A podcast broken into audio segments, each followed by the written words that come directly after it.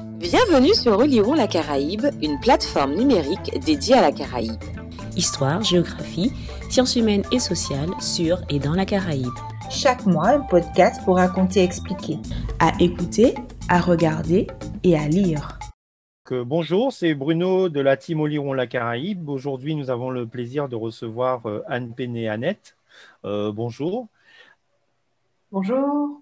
Donc, euh, vous êtes euh, certifié d'histoire-géographie, agrégé de géographie et docteur en géographie et aménagement urbain euh, de l'Institut d'études d'Amérique latine, qui dépend de l'Université Paris-Sorbonne Nouvelle. Et vous êtes actuellement maîtresse de conférences en géographie à l'Université des Antilles, ainsi qu'à l'INSPE de la Martinique. donc, après avoir soutenu votre thèse sur les pôles de développement dans le Grand Est du Venezuela en 2011, vous poursuivez vos travaux donc euh, sur le développement urbain et les dynamiques industrielles de ce grand est du Venezuela. Aujourd'hui, vous êtes donc euh, rattaché au laboratoire AIHP Géode de l'Université des Antilles et vous travaillez entre autres sur la question de la transition énergétique dans la Caraïbe. Vous participez également à des projets de recherche euh, concernant la reconstruction de Saint-Martin post-Irma ou encore sur les impacts économique de la pandémie Covid-19 dans les territoires d'outre-mer. Donc, est-ce que vous pourriez euh, présenter votre parcours et d'où vient cet intérêt pour la géographie? Euh, Merci. Donc, euh, merci beaucoup, Bruno.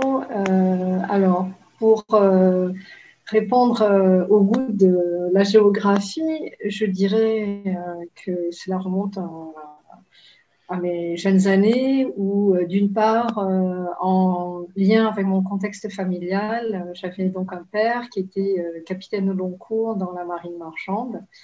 Et à chaque fois qu'il revenait, il avait dans ses valises des films qu'il nous projetait. Donc en fait, depuis très jeune, je voyais différents, différentes régions du monde à travers les films qu'il nous faisait visionner. Et euh, bon, ça c'est un élément. Un autre élément peut-être aussi, euh, toujours dans le contexte familial, j'avais une cousine de ma mère qui était géographe et qui, depuis que j'étais toute petite, me racontait un peu ses travaux de recherche et notamment me ramenait des, des livres, par exemple, de ces terrains de recherche en Amérique latine, comme au Pérou. Donc, très jeune, j'ai était très euh, touché par la lecture de contes latino-américains, par exemple. Voilà. Et puis la langue, euh, le goût aussi de cette géographie sur des territoires euh, hispanophones est venu par bah, une, passion pour cette langue de l'espagnol que, j'aime beaucoup. voilà. Sinon, par rapport à mon propre parcours, donc j'ai un parcours très classique par rapport à la géographie française, c'est-à-dire comme, tu l'as dit Bruno, euh, donc euh, des concours de recrutement de l'éducation nationale, puis une thèse de doctorat euh, inscrite dans une université donc qui, qui, a un, institut spécialisé dans l'étude des pays d'Amérique latine. Et donc une approche assez, donc on va dire, de géographie régionale et urbaine dans mon parcours lié à une formation parallèle entre euh, euh, euh, l'enseignement dans le second degré puis à l'université. Depuis 2001, en fait, j'enseigne à l'université, d'abord en tant qu'agrégé à l'université, puis, comme il a été dit, à l'université des Antilles en tant que maître de conférence.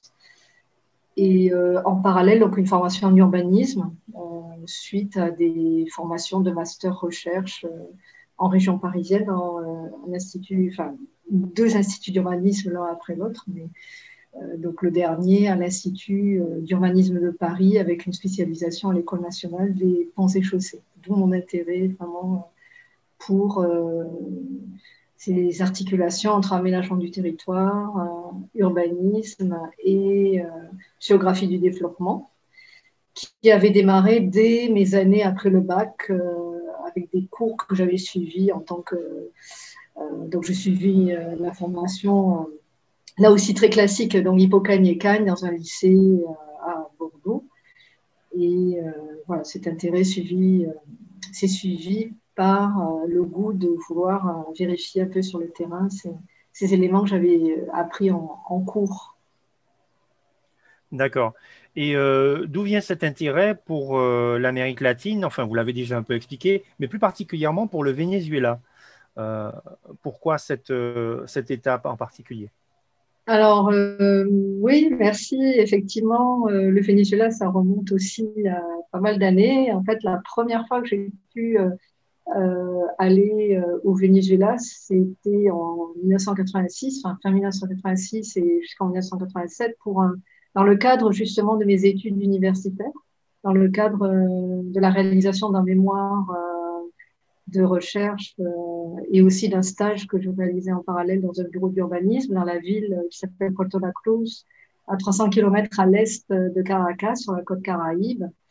Et donc ça, grâce à ce lien, enfin le lien familial que, que j'ai, qui remonte à avant la Deuxième Guerre mondiale, puisque c'est un cousin de ma grand-mère maternelle qui s'est installée au Venezuela avant la Deuxième Guerre mondiale et qui est toujours restée au Venezuela et qui a donc eu des enfants, des petits-enfants. Et donc cette branche familiale euh, a été très attachée à revenir aussi euh, de temps en temps euh, dans leur région d'origine au sens du sud-ouest de la France hexagonale. Et du coup, euh, ce sont euh, ces liens familiaux qui ont fait qu'au fur et à mesure, euh, à, travers ce que étudié dans mes études, enfin dans mon parcours scolaire et universitaire et ce lien familial, j'ai voulu pouvoir aller sur le terrain et j'ai eu la chance de pouvoir bénéficier au départ de ce lien familial qui m'a permis d'être en lien avec le milieu professionnel plus rapidement, sûrement. Euh, et puis à l'époque aussi, euh, en tout cas à l'université où j'étais inscrite au départ, euh, il n'y avait pas encore vraiment de ces possibilités de stage avec des pays étrangers. Donc, bon, je pense que la génération actuelle d'étudiants serait peut-être plus outillée pour tout ce qui est stage. Bon, ceci dit, la réalité actuelle du Venezuela, c'est quand même là pour l'instant paralysé. Mais voilà un petit peu les origines avec le Venezuela. D'accord. Et donc, euh, si on résume, si vous voulez, votre intérêt pour le, Venezuela est donc d'abord un, point d'appui familial, ensuite ce qui se révèle être un intérêt de recherche, et tout, tout ceci culmine avec une thèse de doctorat euh, sur les pôles de développement dans le Grand Est du Venezuela. Alors, pourquoi ce sujet? Et puis, euh, quels souvenirs gardez-vous de ce travail de recherche? Et puis, est-ce que vous pourriez, pour notre, notre, nos auditeurs, définir un peu ce qu'on entend par Grand Est au Venezuela? Bah, je dirais tout d'abord que ce travail de doctorat a été dans la continuité de ce que j'avais réalisé à partir de, ce qui est actuellement un Master 1, donc avec un Master 1 puis un Master 2, où j'ai continué à, étudier euh, des thématiques géographiques euh, plus spécifiquement euh, articulées avec l'urbanisme euh, dans cette partie est du Venezuela. Donc Huatula Cruz, qui est déjà fait partie de ce Grand Est, le Grand Est qui correspond à deux grandes deux régions du Venezuela, qui sont d'une part euh, la région nord-orientale et d'autre part euh, la région euh, de la Guyane du Venezuela, et chacune des deux régions étant séparées l'une de l'autre par l'Orénoque. Donc en fait, c'est le, le bas Orénoque qui fait la jonction et la séparation entre ces deux grandes régions. Euh, et le Grand Est, en fait, c'est moi-même, au cours de mes recherches doctorales, qui ai euh, construit un petit peu ce concept de géographie régionale qui n'était pas euh, encore défini comme tel au Venezuela. Et puis après, en discutant aussi avec des collègues vénézuéliens, donc ils ont trouvé intéressant de, de prendre en compte cet ensemble qui s'articule, comme je vous l'ai dit, de part et d'autre de l'Orénoque. Euh, et du delta euh, de l'Orénoque et qui correspond à l'échelle de l'ensemble du Venezuela à une région très importante du point de vue euh, de la production pétrolière et des richesses minières. En fait, c'est vraiment une des régions clés du développement économique du pays. En tant que géographe, travailler sur un terrain signifie d'une part bah, prendre en compte les réalités actuellement, bon, qui sont encore. déjà il y a 30 ans et à l'époque où je faisais ma thèse, qui signifie euh, d'une part être, euh, bah, en tant que femme notamment, euh, d'être quand même très prudent. au sens de conditions de déplacement, même si j'avais ces liens familiaux dont j'ai parlé. Après, bon, par rapport au contexte d'évolution de ma relation avec le Venezuela, donc j'ai pu aussi créer des liens avec des collègues, des amis. mais ce qui n'empêche que quand on se retrouve sur du terrain, ben, il faut surtout être beaucoup à l'écoute euh, des personnes avec qui on est euh, en contact. Euh, bon, je pense que l'atout linguistique fait que, à présent, je, je, peux quand même être à peu près bien comprise par les personnes qui travaillent avec moi sur place. Mais c'est vraiment un enjeu à la fois de à la fois de respect de, d'une culture euh, que j'ai dû découvrir au fur et à mesure, hein, parce que c'est quand même euh, depuis euh, l'Europe une autre approche aussi en termes justement de l'aménagement. c'est une société quand même qui, que j'ai découverte au départ qui était peut-être un petit peu moins maintenant, mais en tout cas qui est très façonnée par une culture américaine, nord-américaine. Et puis, euh, déjà, euh, depuis ces dernières 20 dernières années, euh, c'est clair que l'insécurité est très importante, avec une réalité sociale de à peu près deux tiers de la population qui vit en dessous du seuil de pauvreté et qui se retrouve dans les régions d'études de ce grand test, dans la mesure où notamment la partie nord-est jusqu'à la pointe qui fait face à Trinidad euh, donc de Paria, euh, est une zone très pauvre du Venezuela. Donc euh, voilà, c'était un des points d'interrogation pour le départ de ma recherche doctorale, c'est avec ces ressources minières et énergétiques très importantes, comment avons-nous un territoire où les inégalités socio-économiques sont très fortes. Et là, donc, je me retrouvais à partir d'une théorie de pôle de développement qui est classique et en partie contestée de nos jours sur euh, cette théorie des pôles de développement, euh, notamment soutenue par des économistes dès les années 60, euh, pour essayer de justifier la mise en place d'un tissu industriel pour lancer le développement territorial. Ce qu'on retrouve encore de nos jours, ou plus, un peu plus récemment, dans le cadre français par exemple, sur les pôles de compétitivité, etc., toujours cette, euh, un petit peu cette, euh, cette théorie de, dynamisation d'un territoire par l'implantation euh, d'activités industrielles. Alors là, au départ, pour le cas de ce grand thèse, d'industries lourdes, qui sont d'une part la sidérurgie et d'autre part la, la pétrochimie. D'accord. Et au fur et à mesure, donc, quelles sont vos recherches actuelles par rapport à ce terrain originel? Alors, euh, comme vous le savez sûrement, euh, la situation au Venezuela actuellement est, vraiment très difficile. Euh, donc, j'essaie de maintenir le lien en, en, suivant l'actualité, en, gardant le contact avec les collègues, mais c'est impossible, enfin, ça a été impossible pour moi de retourner sur le terrain depuis au moins cinq ans.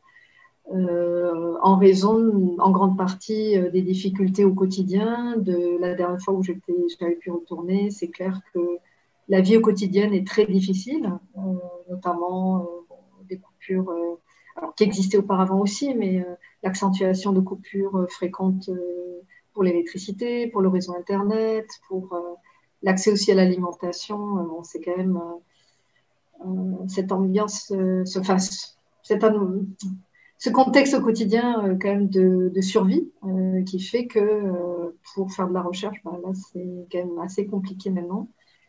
donc je me suis plutôt ouverte sur d'autres, à la fois terrains de recherche et en ouvrant aussi sur un champ plus relié à la transition énergétique, mais ouvrant d'une part sur le plateau des Guyanes, donc jusqu'à la Guyane française, donc Guyane-Venezuela, Guyana, Suriname et euh, Guyane française et sur beaucoup plus l'espace caribéen euh, en intégrant à la fois Petites Antilles et, Grandes Antilles.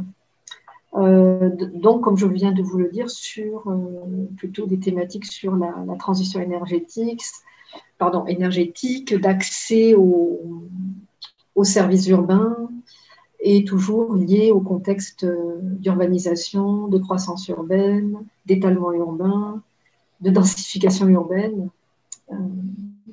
voilà. Et euh, comme vous l'avez dit dès le départ, à travers là plus précisément euh, deux programmes actuellement, un euh, qui s'appelle Projet Relève, R-E-L-E-V, qui est financé par l'Agence nationale de la recherche et qui s'intéresse à la reconstruction de Saint-Martin suite au cyclone Irma en septembre 2017, en essayant aussi de réaliser une comparaison avec la Guadeloupe post-Hugo, euh, donc euh, en 89. Et donc là aussi, euh, en lien avec des travaux de géographes qui ont déjà beaucoup travaillé sur ces thématiques, comme ma collègue Madame Françoise Panier, d'autres. Et l'autre programme concerne la, les impacts de la pandémie du Covid-19 euh, sur les économies des territoires euh, d'outre-mer. Donc là, plus lié à l'ensemble euh, des territoires d'outre-mer français. Voilà un petit peu pour l'instant. D'accord. Et on va s'attarder un petit peu sur le cas, sur la situation actuelle du Venezuela. Comment expliquer un tel déclin par rapport justement au temps de sa splendeur avec une exploitation d'hydrocarbures et des exportations qui en faisait un élément clé du bassin caribéen? Euh, donc la question est vraiment euh, très importante aussi, mais euh, d'une part, je vais surtout répondre en fonction de, bah, vous vous en doutez bien par rapport à, mon approche géographique, mais c'est vrai que donc il faut être euh, très conscient qu'il y a plusieurs euh, facteurs qui s'imbriquent, à la fois des facteurs internes au Venezuela et externes. Euh. donc, si je regarde par rapport aux facteurs internes, surtout liés à, un déclin, notamment industriel. Bon, si je, bon, moi, je connais surtout effectivement la partie du Grand Est. Pour les autres régions, je suis, ben, je, connais moins. Donc, je vais surtout là illustrer à partir des terrains que je connais. Donc c'est clair que depuis déjà une dizaine d'années, euh, il y avait euh, les débuts d'un déclin industriel, euh, de, en, bref, d'un démantèlement de l'industrie lourde sidérurgique lié à une très forte compétition internationale. Et du point de vue aussi interne, suite donc au contexte politique euh, donc en fait, ça, si vous voulez, ça a surtout démarré à partir de 2002 aussi, euh, suite à une grève du secteur euh, pétrolier contestant le régime politique de Hugo Chavez qui était en place depuis fin 1999. Donc c'est quand même un premier jalon important pour comprendre les tensions très fortes internes qui ont eu lieu au sein du secteur énergétique et suite à cela, une partie de la, on va dire des cadres, pour aller un peu vite, euh, des cadres de ce secteur, soit ont démissionné, soit ont été euh, licenciés. Donc, euh, ce qui veut dire que une, une des origines de ce déclin, là par rapport au secteur pétrolier, c'est la perte de, de compétences, enfin de savoir-faire technique et des ingénieurs euh, et avait la difficulté de remplacement par d'autres euh, personnels compétents et que j'ai observé, enfin, c'était assez flagrant euh, à Pointe-la-Cruz, qui est Pointe-la-Cruz a le siège de l'exploitation pétrolière de la région justement nord-orientale, de la compagnie pétrolière nationale du Venezuela, donc PDVSA.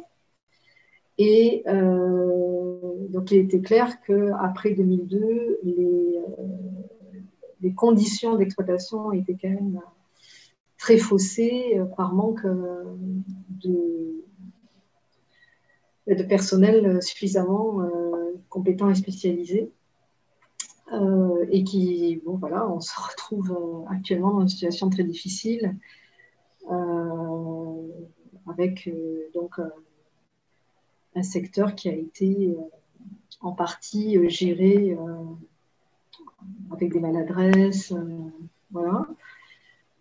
Hum, ensuite, autre facteur interne, c'est lié donc, à l'accentuation de la pauvreté, malgré les politiques. Donc, il y a eu tout un plan, de, des plans sociaux sous le gouvernement de Chavez pour financer des volets de politiques publiques comme euh, l'éducation, la santé, euh, qui ont eu vraiment des années phares, comme, comme vous l'avez dit tout à l'heure, d'apogée hein, de cette politique bolivarienne. En gros, l'apogée, oui, des années, on va dire, 2005 à, avant 2010.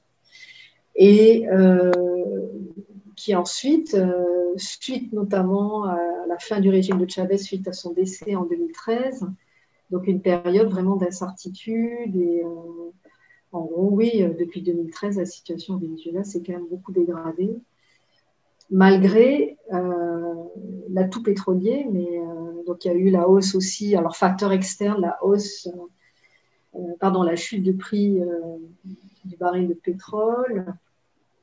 Et aussi plus récemment l'embargo des États-Unis. Donc on se retrouve dans une situation où le Venezuela, depuis maintenant au moins euh, trois ans, se retrouve euh, vraiment euh, paralysé pour beaucoup de, par rapport aux importations et l'impossibilité d'exporter la production pétrolière, même si la production a nettement diminué. Il y a eu vraiment une chute de la production du baril par jour.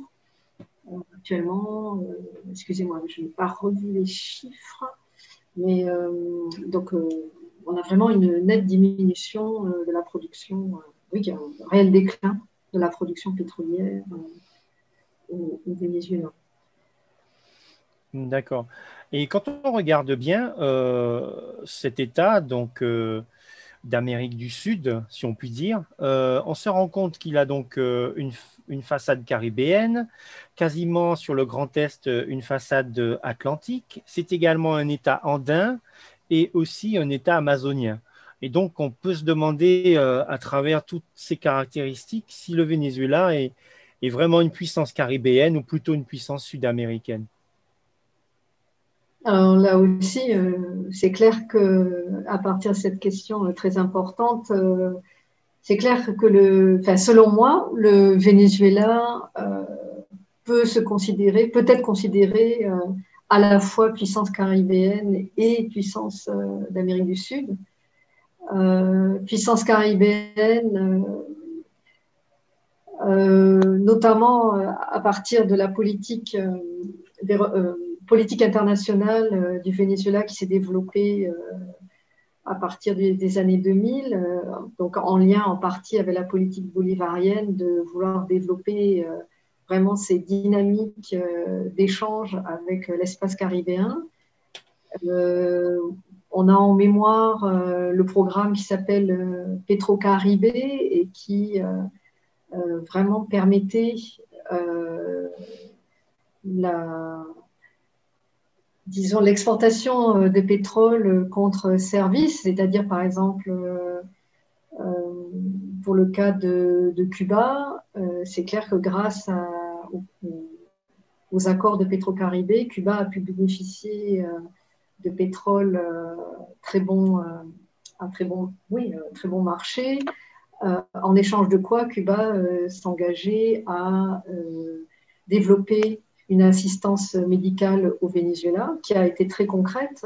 et donc la venue, il y a eu de nombreux médecins cubains qui qui ont travaillé euh, surtout dans les quartiers populaires euh, à Caracas, mais pas seulement. Euh, je pouvais justement aussi en retrouver dans, les zones, dans la zone guyanaise et qui ont joué un, énorme rôle du point de vue de, la politique sanitaire de, au Venezuela. il y a aussi eu le soutien du Venezuela par rapport à Haïti, notamment suite au tremblement de terre euh, de janvier 2010. Euh, euh, donc il y a eu vraiment aussi vraiment une coopération très importante apportée par, enfin une aide très importante apportée par le Venezuela à Haïti à ce moment-là. Et puis de nos jours, je pense qu'on est encore dans cette dynamique, enfin la politique extérieure du, Venezuela s'affiche ouvertement pour continuer à contribuer au renforcement de la, de la légitimité du Venezuela en tant que oui, façade caribéenne et son rayonnement dans l'ensemble de la Caraïbe, en partenariat notamment avec, euh, avec Cuba. Et aussi en termes de formation, euh, voilà, actuellement c'est clair que la situation est très euh, paralysée. Et par rapport à la puissance sud-américaine, pour moi, le Venezuela de toute façon, malgré la crise actuelle très grave, euh, c'est la puissance euh, pétrolière euh, de l'Amérique du Sud, avec des réserves de pétrole extra lourd, notamment parmi les plus importantes au monde, qui se situent justement dans ce grand est du Venezuela, sur la, sur la rive gauche de l'Orénoque, qu'on appelle en français, donc c'est la ceinture de l'Orénoque et qui constituent euh, des réserves de pétrole extra lourd très importantes. Donc de là, depuis, euh, il y a eu donc des élections euh, législatives en décembre 2020 qui font qu'il y a eu une nouvelle constitution, enfin une nouvelle assemblée législative depuis janvier 2021.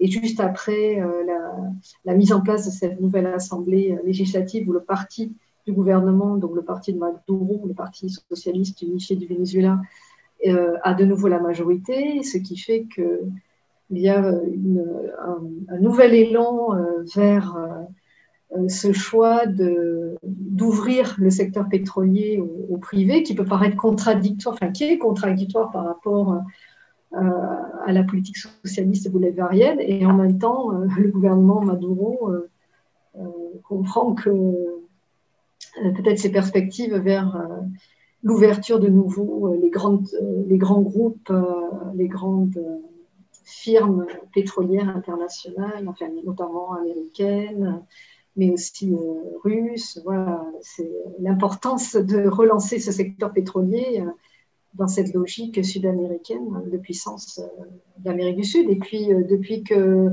le, parti en Bolivie, depuis que le parti bolivien, enfin, excusez-moi, le parti, euh, en tout cas, depuis que, puisque vous, savez, là, depuis ces dernières années, euh, donc, euh, il y a eu la destitution du président Evo Morales en Bolivie, puis ensuite un gouvernement donc, d'opposition, puis de nouveau, euh, donc euh, nouvelles élections qui ont mis au pouvoir de nouveau le parti pro euh, Morales. Donc il y a une nouvelle, de nouvelles dynamiques de cette gauche vénézuélienne, excusez-moi, sud-américaine qui repart. là, au Brésil, l'ex-président Lula a été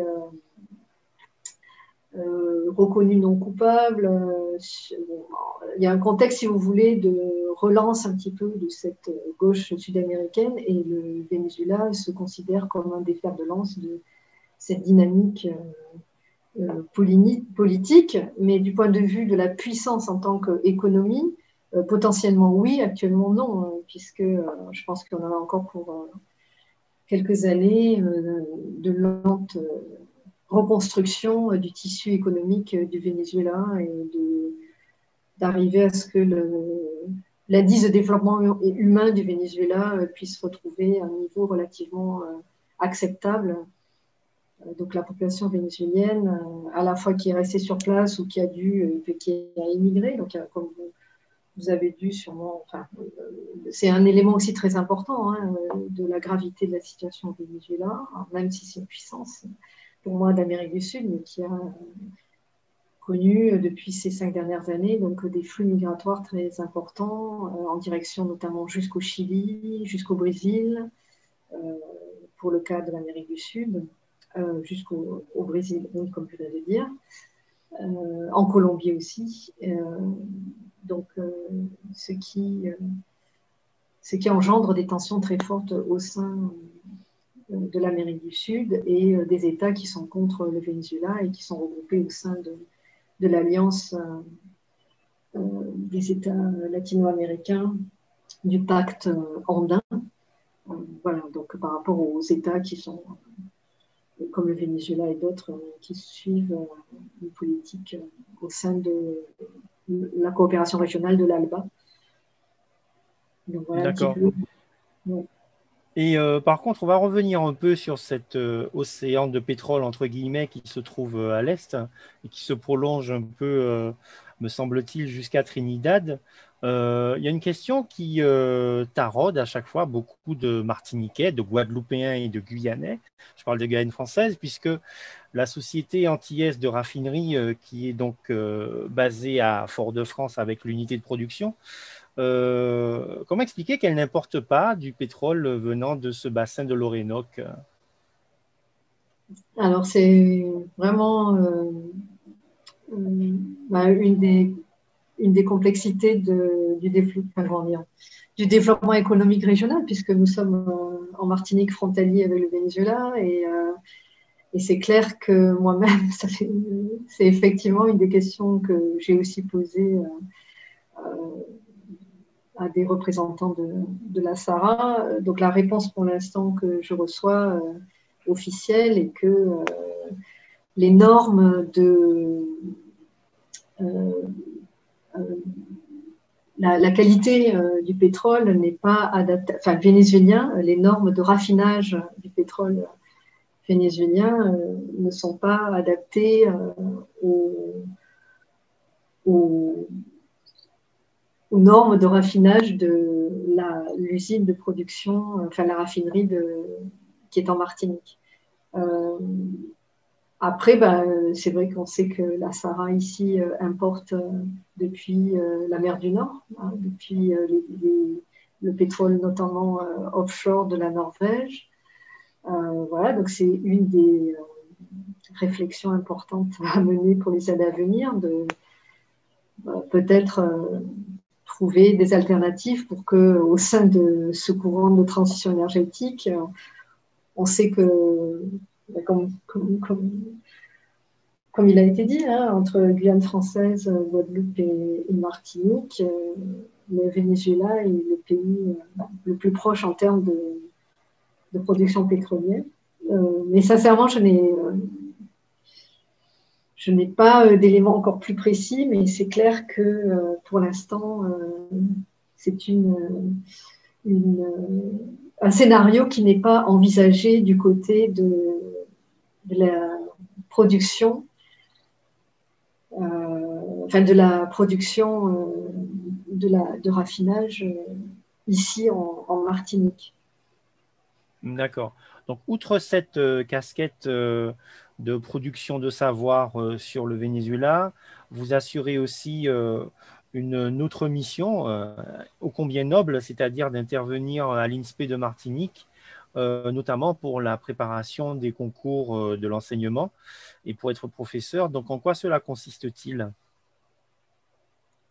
Alors, euh, de façon générale, dans, un, INSPE euh, qui signifie un institut supérieur national du professorat et de l'éducation, qui auparavant euh, étaient les IUFM et ensuite les ESP, École supérieure de professorat et d'éducation.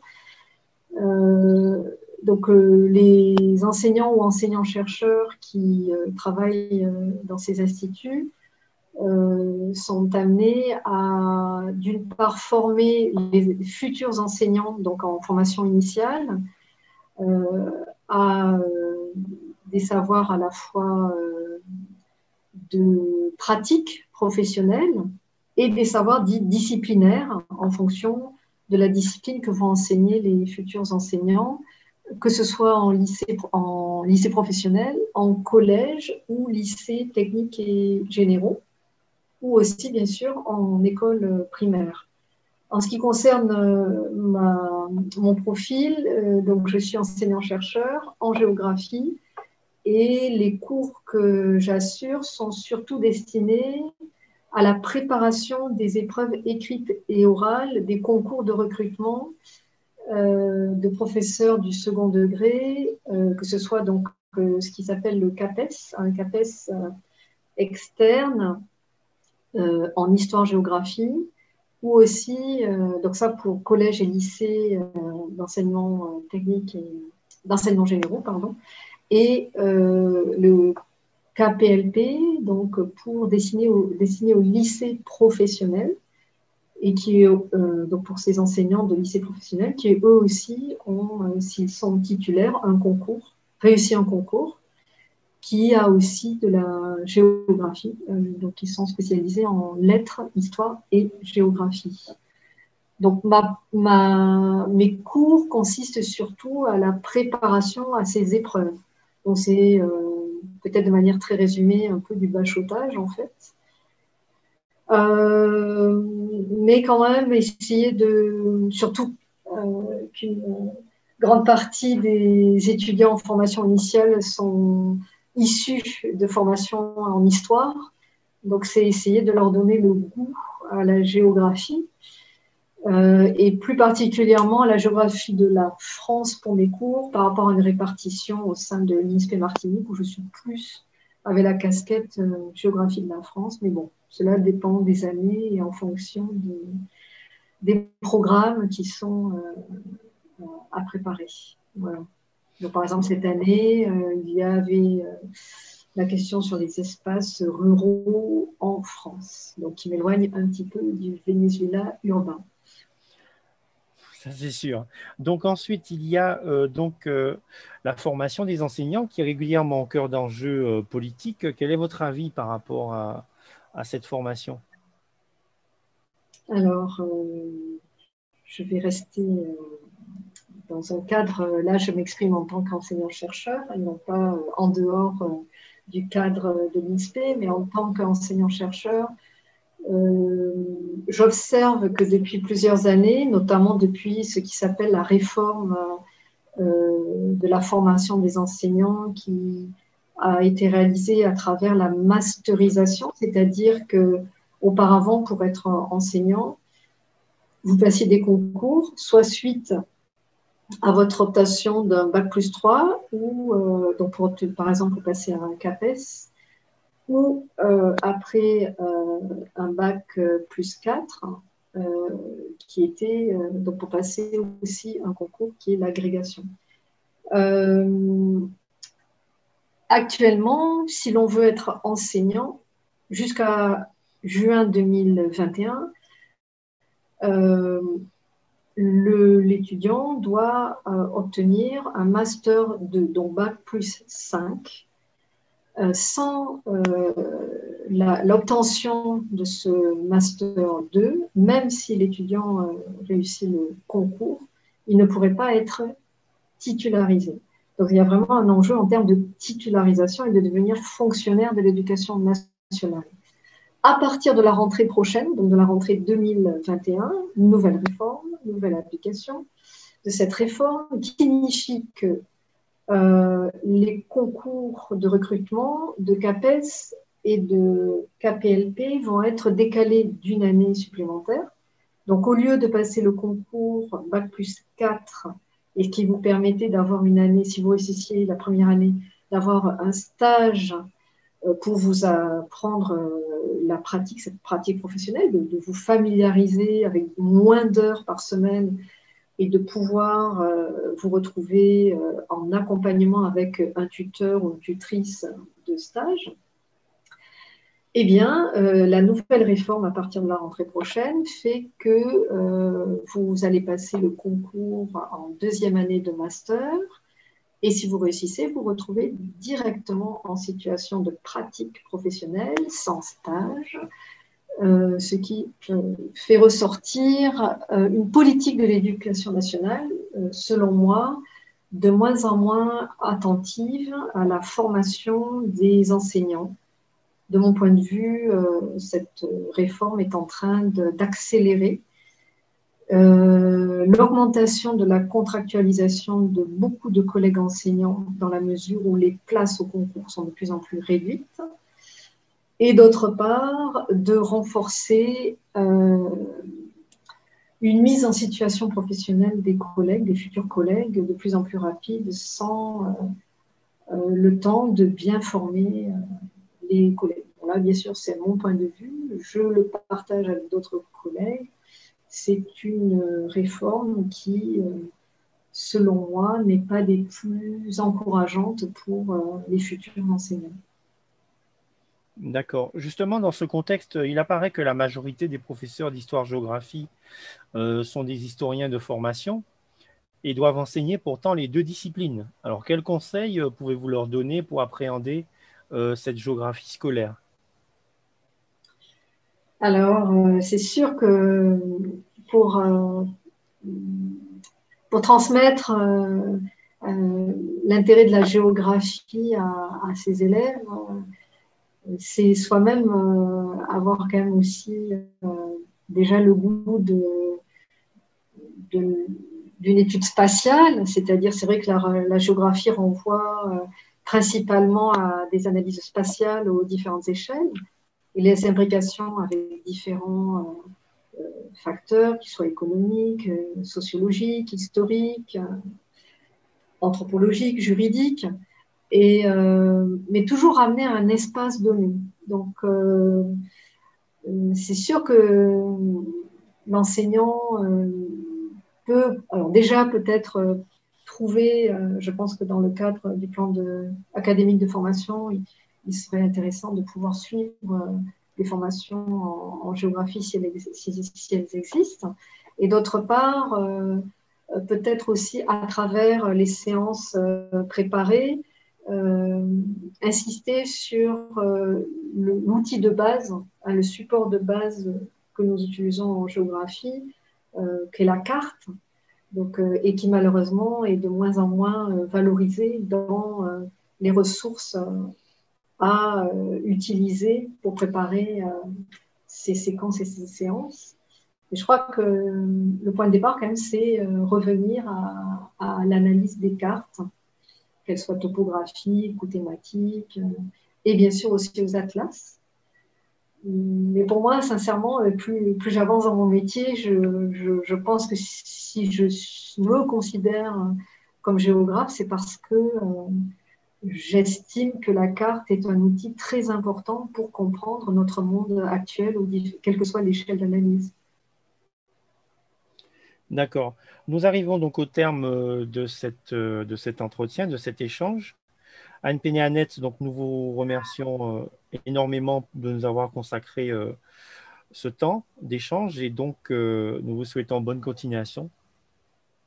Pour ma part, je vous remercie beaucoup d'avoir pris le temps vous-même et puis j'apprécie beaucoup la dynamique de votre association et euh, je souhaite vivement que euh, vous puissiez continuer pour valoriser justement euh, les réflexions en histoire et en géographie concernant la région d'études qui vous passionne aussi. Donc, chers auditeurs et auditrices, nous vous disons à bientôt pour un nouveau podcast sur Oliron la Caraïbe. C'était Oliron la Caraïbe une plateforme dédiée à la Caraïbe sur Facebook, Twitter et Instagram. À écouter, à regarder et à lire.